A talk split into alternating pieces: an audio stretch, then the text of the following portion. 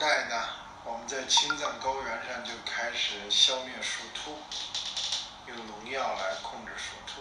那时候呢，主要认为呢是鼠兔和这个牛马羊啊争夺草场。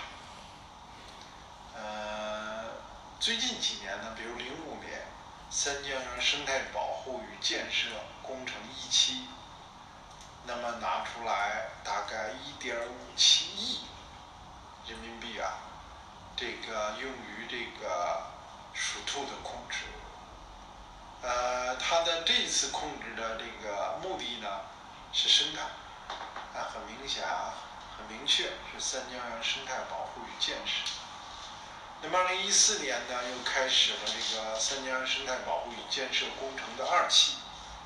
二期呢，我们拟投资六点五亿元人民币，在三江源地区呢，完成这个鼠兔防治，呃，四千六百七十万。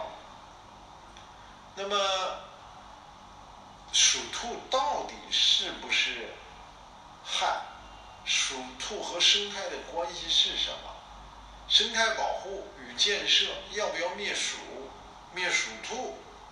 我们特别呢，就这个问题呢，做了一点思考。科学家呢，其实已经把这个事情呢，啊，过去二十年累积的进行实证的科学调查和研究，啊，不是理论研究，是到我们的青藏高原里去做实地的取样、采样、观察、分析，累积二十年。结果呢和结论呢，实际上我们是很吃惊的。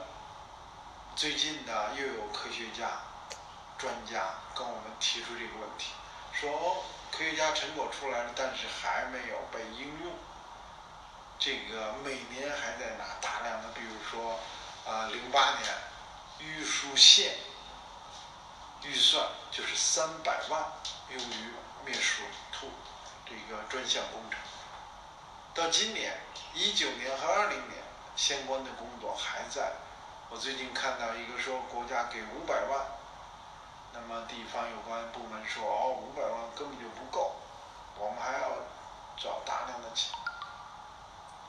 首先，鼠兔对于生态，现在最新的科学观点是。鼠兔是青藏高原的重要的生态种、生态物种，它是生态系统的重要的因素，它的存在是生态保护的重要的部分。做了实际的用毒鼠、用鼠药控制鼠兔的地区和还没有控制地区。做了直接的对比，无大区别呀。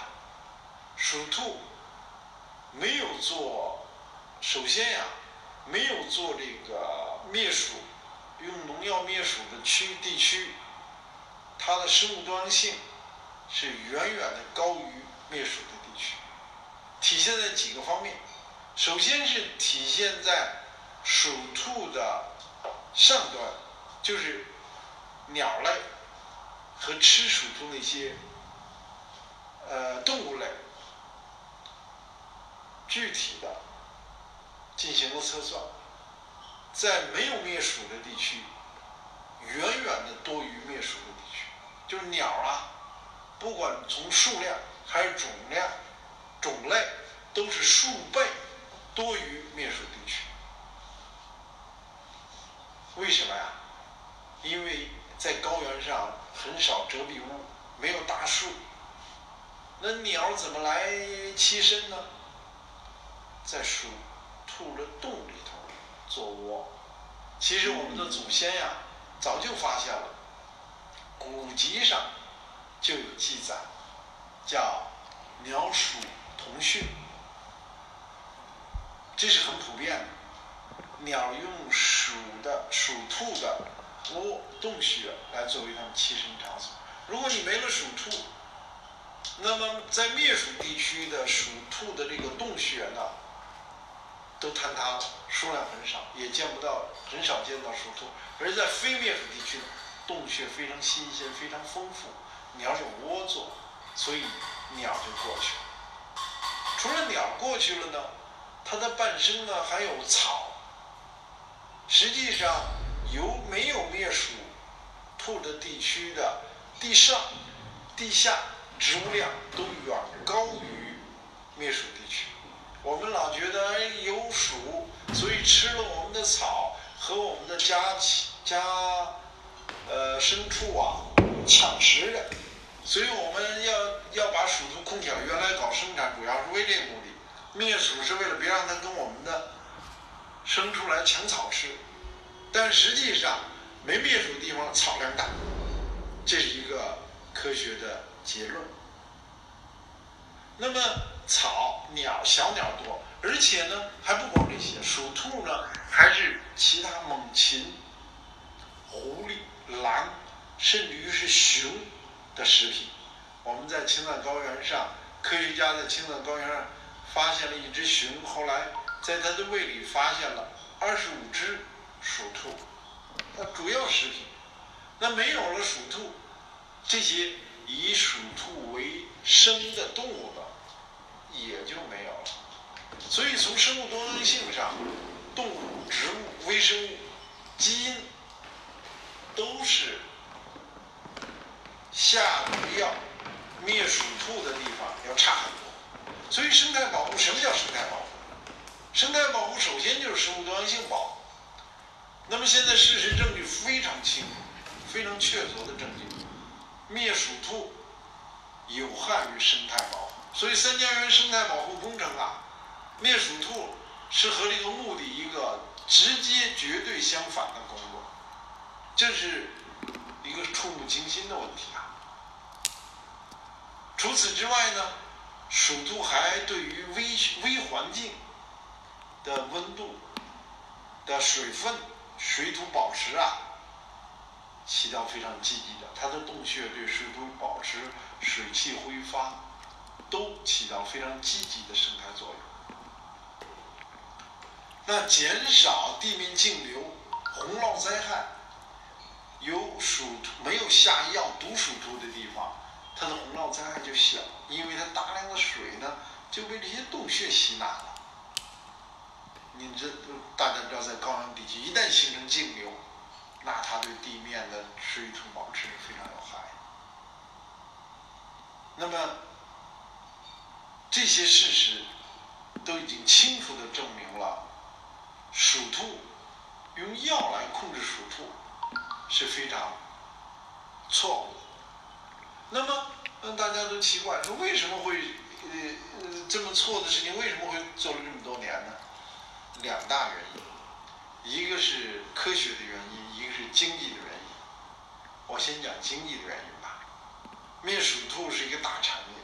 刚才说了六点五亿，仅在二期工程就预计投资这么多。那么当然了，很多专家学者、企业、生产的、使用的、实施的都生活在这上面。他们这一个经济的原因，很难，我们很难叫停。还有一个就是科学的原因，鼠兔和这个草人退化。那么早早期啊，五八年开始，我们灭鼠兔是说哦，跟我们的牲畜争草吃。现在我们三绝园是生态保护为主，也争草吃就不是一个主要问题了。那保护生态为什么还要灭呢？那么大有一类的学者认为呢，它对于草场退化、草原退化、草原沙漠化，呃，它是。祸首，但这个呢，科学家们也认真进行了对比和研究，结论也是相反的。除了我刚才说的之外，具体的，就是在这个青藏高原上有一些斑秃，就是一块地方上没有草，黑土滩。那么黑土滩的时候呢，科学家发现呢，哎，它边上有鼠兔的窝，大家就说哦，那。这个黑土滩应该是被鼠兔给啃出来的，但事实上呢，进一步的科学研究发现呢，事实不是这样的。那么，黑土滩和气候变化是有很大关系的。另外一个最主要，这个和过渡放牧是直接相关的。而属兔的在这个草场退化地区、过度放牧地区，确实发现了它的量增加，它是一个结果，而不是一个原因。那么人过度放牧的地方，属兔会发现会多一些。那么过度放牧导致了草场的呃不能够过度嘛。放牧的适度呢，是对草长是有积极作用的，它的新陈代谢，它的健康成长。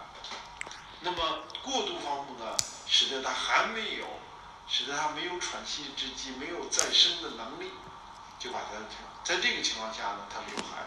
但是呢，主要的原因是过度放牧，主要的原因是气候变化。我们之前讲过，在三江源地区，由于暖湿为主。雨量迅速增加，导致了溃堤，卓乃湖的溃堤。那么湖底暴露，风吹沙漠运动，这都是我们现在青藏高原沙漠化的这两大主成因。属兔不是生态恶化、草场退化的原因，所以用药来控制属兔这个状况。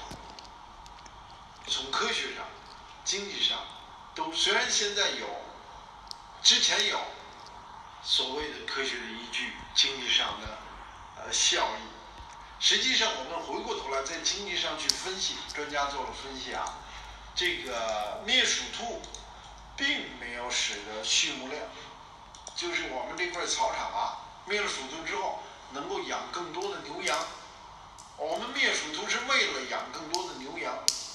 之前是为了这个，但是呢，我们灭大量的长期花大量的钱灭鼠兔之后，牛羊没有多养，养多不了。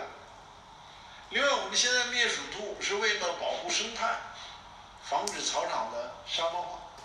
那我们科学的结论证据进进一步的是呢，生态没有得到保护，而且我们还要特别注意强调的一点，生态不光是草场。习主席讲的生态是不光是挖几个坑种几个树那么简单，生态是生物多样性，是整个的叫 ecosystem 生命体系。那我们刚才讲了，现在权威的指标、科学的指标都已经有明确的对比数字，拿药大规模杀鼠兔的区域生态。是非常差的。现在我们又有人去想办法，这边拿药杀鼠，那边再哎弄一点。我们在青藏高原看到弄一些架子，希望能吸引鸟回来。哎，很多地方都放着那个架子，供那个猛禽呀停歇的。但是你杀了鼠兔，猛禽没吃的，它怎么回得来？生态它整个是一个系统，而。青藏高原上面的鼠高原鼠兔，是整个这个系统中非常重要的有机的积极的环节。在一般情况下，在我们做生态保护的这个概念下，我们呢反对大规模的用农药，农药也发生了几无数波的演进了。最早是毒性大的，后来是毒性小的。最后呢，现在用抗凝血剂，呃，很多专家说没有毒性了。我另文有介绍，抗凝血剂的所谓的无毒农药，也是对其他生物有危害的，这也有证据。所以呢，我们现在呢，这应该明确的呼吁提出来：青藏高原不要大规模的用。鼠药来控制鼠兔，来希望保护它的生态环境，这是南辕北辙。我们应该呢积极的了解自然，充分的让自然。有个观点说，草原啊，这个和森林不一样，和农场不一样，既不能不管，也不能过度的管。青藏高原，它这个在形成的长期的历史的过程之中，它的本地物种，它的平衡状态，它的效果，有绝对的对生态的一个平衡稳定系统。这不是某个人、某个科学家，呃，一天拍一下脑就可以做到的。这是自然的演化，千万年形成的。我们应该更加认真的在生态文明时代去尊重这个自然，让自然呢发挥充分的效力。当然，我们是不是什么都不能做？也不是这样。比如说我们讲的卓乃湖溃坝问题。它是一个短期的物理的一个突发的过程，那么这个过程呢，我们看到对于草原、中南湖地区、呃长江源呀的沙化起到至关重要的作用。那么我们能不能、该不该做一点小的动作，来把这个瞬间的对大的生态系统的冲击给它减小一点？我们认为是应该的。